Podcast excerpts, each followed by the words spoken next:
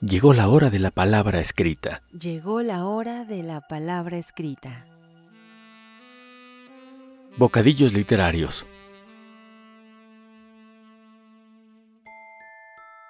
El rayo de luna. Gustavo Adolfo Becker. Leyenda soriana. Capítulo 3.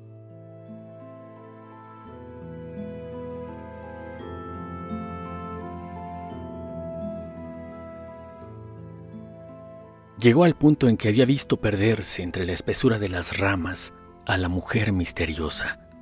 Había desaparecido. ¿Por dónde? Allá, lejos, creyó divisar por entre los cruzados troncos de los árboles, como una claridad o una forma blanca que se movía. Es ella, es ella que lleva alas en los pies y huye como una sombra, dijo, y se precipitó en su busca separando con las manos las redes de hiedra que se extendían como un tapiz de unos en otros álamos. Llegó rompiendo por entre la maleza y las plantas parásitas hasta una especie de rellano que iluminaba la claridad del cielo. Nadie. Ah, por aquí, por aquí va, exclamó entonces. Oigo sus pisadas sobre las hojas secas y el crujido de su traje que arrastra por el suelo y rosa en los arbustos. Y corría, y corría como un loco de aquí para allá y no la veía. Pero siguen sonando sus pisadas, murmuró otra vez. Creo que ha hablado. No hay duda. Ha hablado. El viento que suspira entre las ramas, las hojas que parece que rezan en voz baja, me han impedido oír lo que ha dicho. Pero no hay duda. Va por ahí. Ha hablado. Ha hablado. ¿En qué idioma? No sé. Pero es una lengua extranjera. Y tornó a correr en su seguimiento.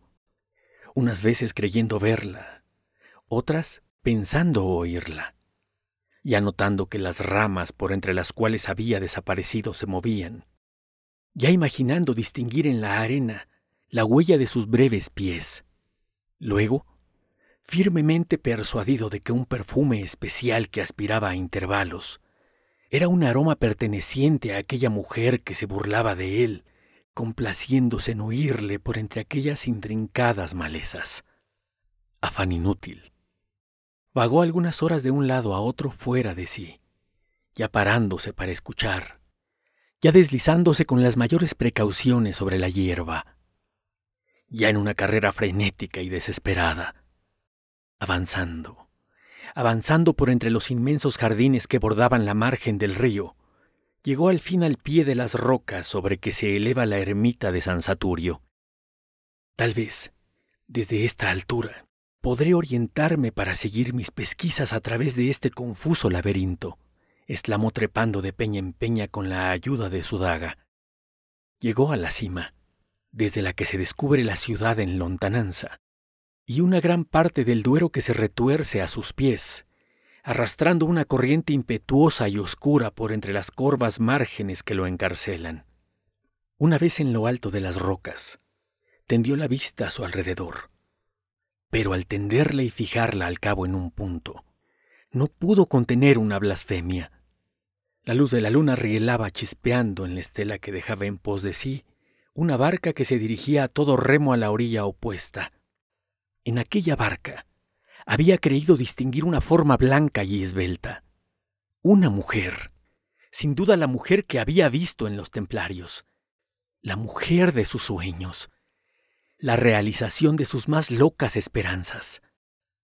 Se descolgó de las peñas con la agilidad de un gamo, arrojó al suelo la gorra, cuya redonda y larga pluma podía embarazarle para correr, y desnudándose de su ancho capotillo de terciopelo, partió como una exhalación hacia el puente.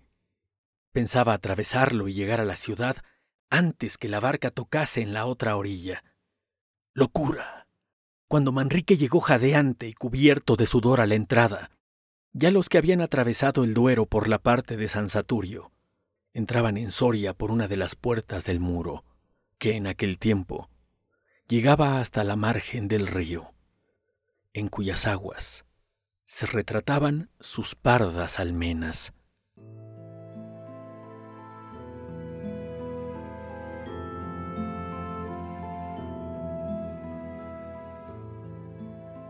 Se dice que la obra de Becker ejerció una gran influencia en escritores como Rubén Darío, Antonio Machado, Juan Ramón Jiménez y los poetas de la generación del 27. Muchos le atribuyen ser el precursor de la poesía española contemporánea. Bocadillos literarios. Un podcast de sentido figurado. Sentido figurado.